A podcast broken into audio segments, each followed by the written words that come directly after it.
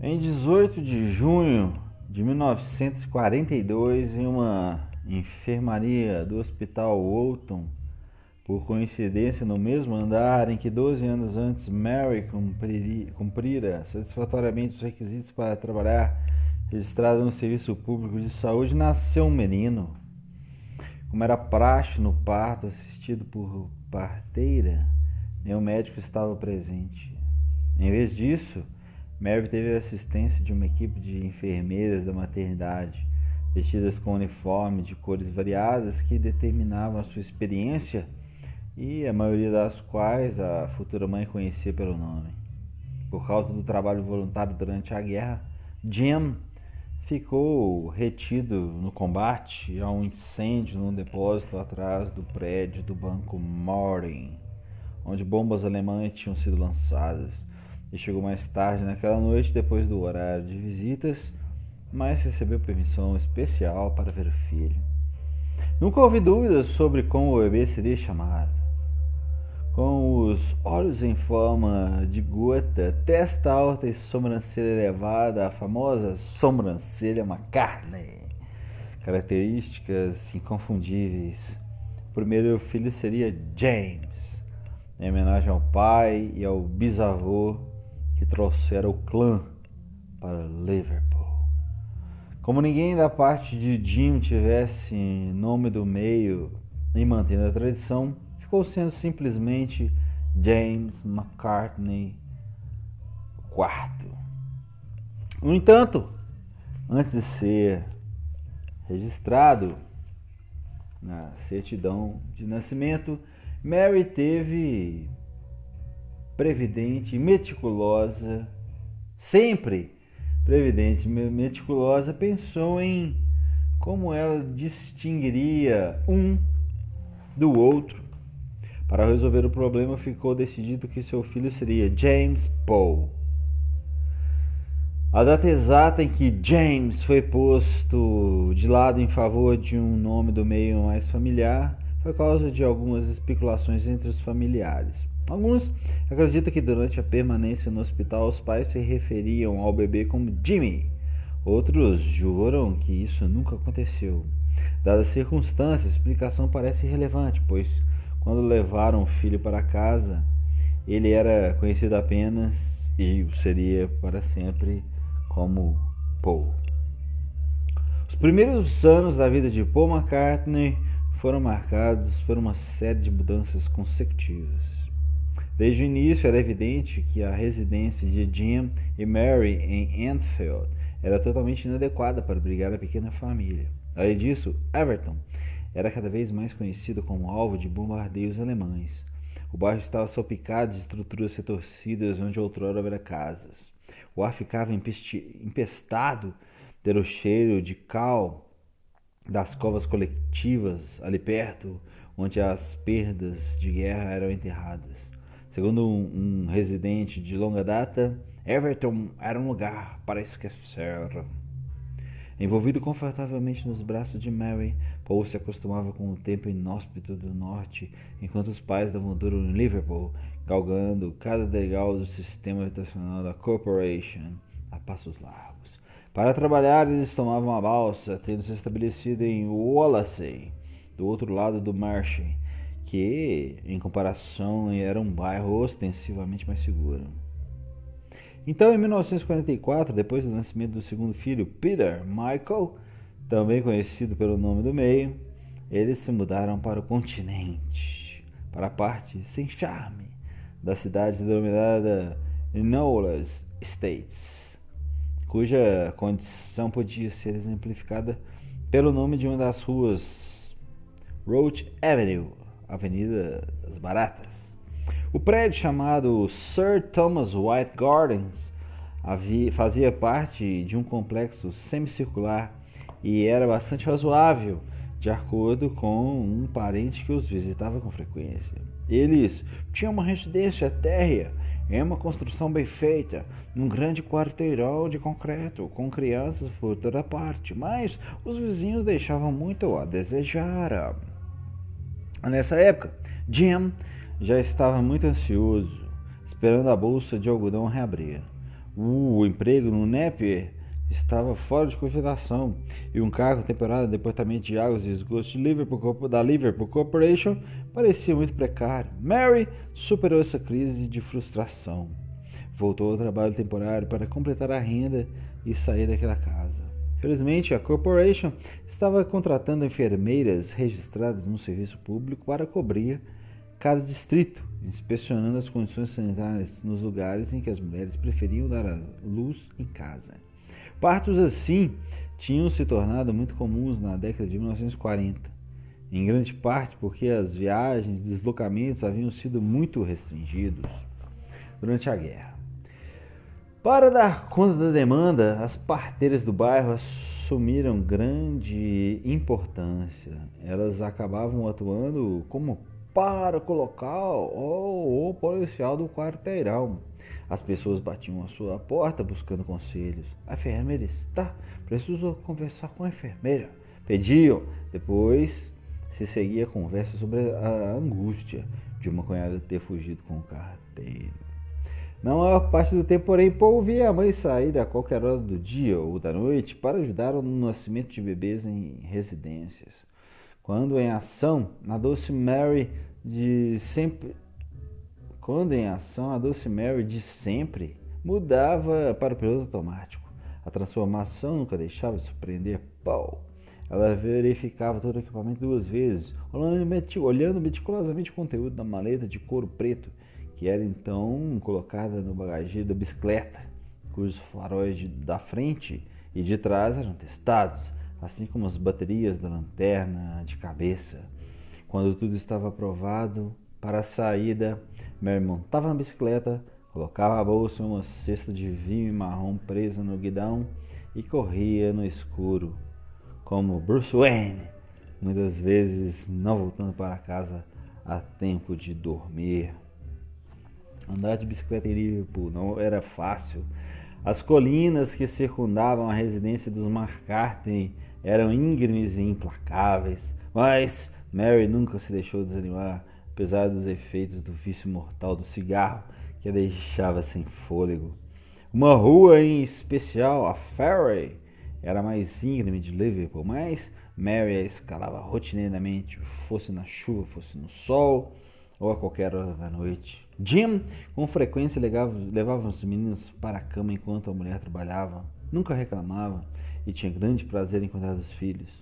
Durante a primavera, Mary era solicitada quase todas as noites. Deixava a casa na hora do jantar e não retornava até depois do desjejum. Porém, ainda encontrava tempo para dedicar atenção a Paul e Mike e fazer suntuosos cozidos na pequena cozinha. Em 1946, para satisfação geral de todos, o algodão voltou ao setor privado. O antigo emprego de Jim o guardava na A. Corporation não havia dúvida de que essa virada nos acontecimentos encerrou uma, uma grave crise pessoal.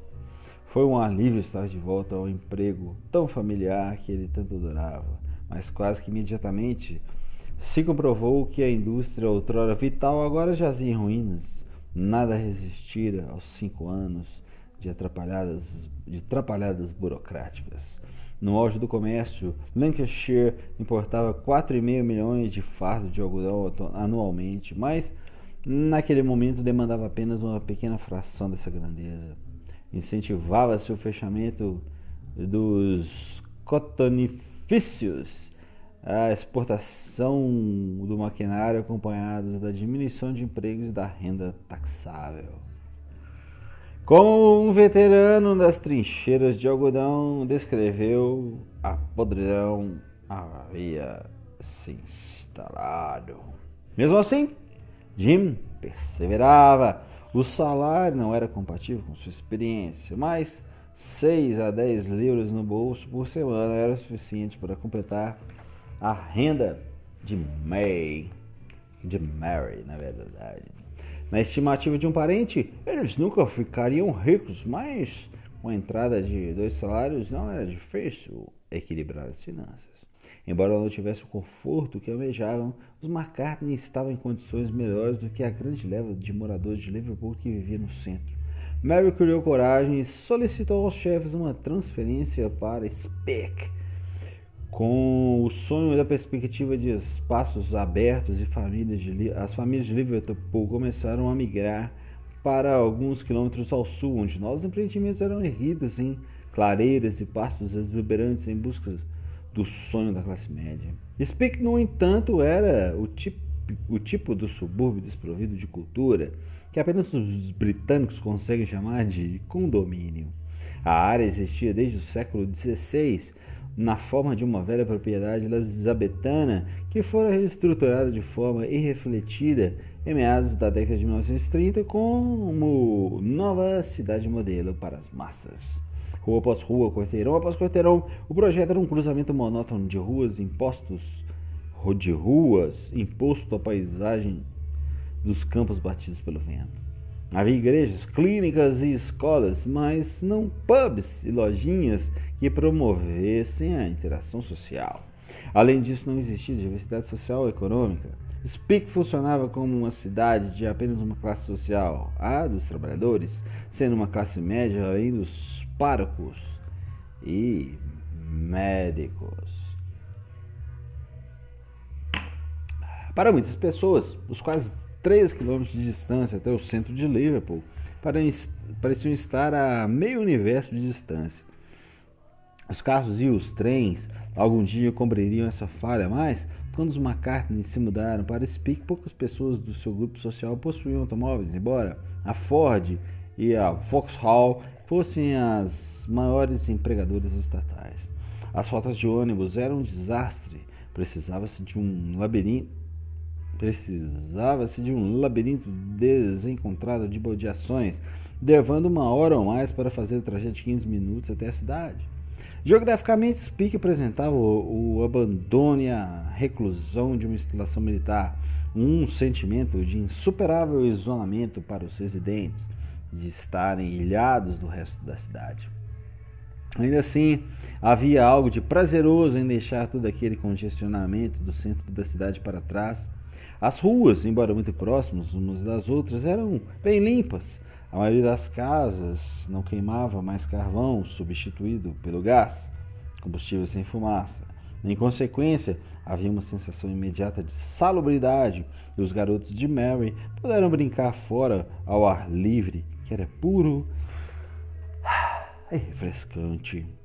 A casa que os McCartney tinham na Western Avenue 72, conhecida também como 72, num terreno sem características marcantes na lateral de um prédio, era confortável pelos padrões da área. Uma sala de estar com uma generosa janela baulada, uma cozinha mais espaçosa do que a antiga, dois quartos aconchegantes, em um terreno de chão escuro perpendicular a um pomar da vizinhança.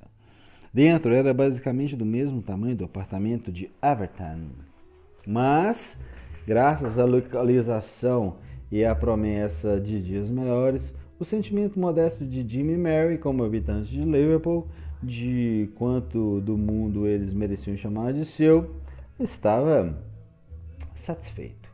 Paul tinha quatro anos quando chegaram lá, e para aquela criança tão curiosa da cidade, Speak era um reino mágico, imaginário, livre de horizontes, surpreendente com seus espaços abertos. Um reino que pelo menos era tão encantador e mágico como as histórias lidas pela mãe à noite. No verão, os jacintos silvestres que enfeitavam o solo arenoso do norte transformavam o condomínio de uma área pouco fértil em fotografia digna de cartão postal. No entanto, em menos de um ano, a Corporation mudou a família para outra parte de Speak, em um empreendimento que se estendia a um quilômetro e meio de distância a leste, na Hardwick Street. Nesse lugar era ainda mais precário que o anterior.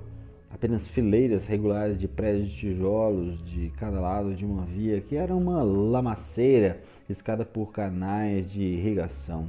Tinha uma vista abrangente dos campos do outro lado da casa e uma exposição ao vento que desafiava o isolamento térmico. Apenas um punhado de famílias se mudaram para essa área e para o jovem Paul ela parecia especialmente isolada, como se estivéssemos quase no fim do mundo. Logo após se mudar no de 1948, Mary começou a reclamar de dores de estômago para Jim. Provavelmente ela vinha sofrendo de desconforto moderado desde que retornara ao trabalho. Ah, eu me senti muito mal hoje, ela reclamou a um parente numa tarde durante o chá, depois de fazer um comentário sobre seu desânimo. Eu estou com uma indigestão terrível. Em outra ocasião, ela recusou sanduíche de pepino reclamando que provocavam indigestão. Mas o desânimo não passou facilmente. No fim, as dores de Mary pioraram muito. Ela se cansava facilmente andar de bicicleta logo cedo pela manhã. Inicialmente, pensou-se que fosse estresse provocado por seu horário regular de trabalho, que parecia lógico. Refeições tomadas às pressas e muita falta de sono eram suficientes para provocar para provocar uma indigestão inoportuna em qualquer pessoa. Aos olhos de Jill Morin, porém, Mary não parecia estar bem havia muito tempo e ela indagou: por que não vai ao médico? Mary recusou-se a sugestão da cunhada com um gesto de mãos. Não se procura um médico por causa de uma indigestão, Jill? Ela retrucou. Acho que, principalmente, ela tinha medo de procurar um médico, tinha medo de descobrir alguma coisa. Jill revela, pois suspeitava de que algo mais sério acontecia. Eu conseguia perceber a dúvida e o medo em sua expressão. Ela era uma enfermeira tão expedita. Devia saber que algo estava errado.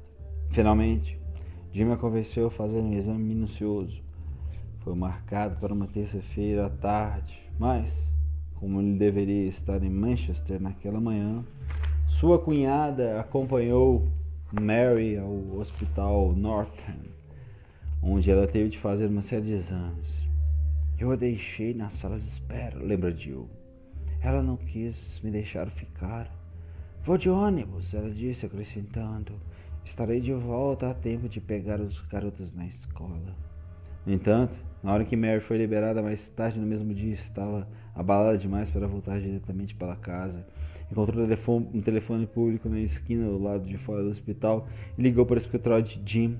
Ele mal conseguiu atender, entender o que foi dito entre, entre as lágrimas. Jim, ai Jim, ela soluçava. Estou com câncer. Ele pediu. Não saia daí, fique onde está, vou buscar você. Em questão de minutos, Jim correu vários quarteirões até a cabine de telefone e encontrou a esposa encolhida lá dentro. Ele ficou nervoso ao ver em tal estágio de desequilíbrio emocional. Ela, a enfermeira, sempre imperturbável, estava determinada a consolá-la, tentou tudo o que sabia para amenizar a má notícia, mas o médico não vou para nada ao dizer aquelas duras palavras. A mastite que ele diagnosticara já estava em estado adiantado. Casos como aquele, ela sabia, eram quase sempre fatais.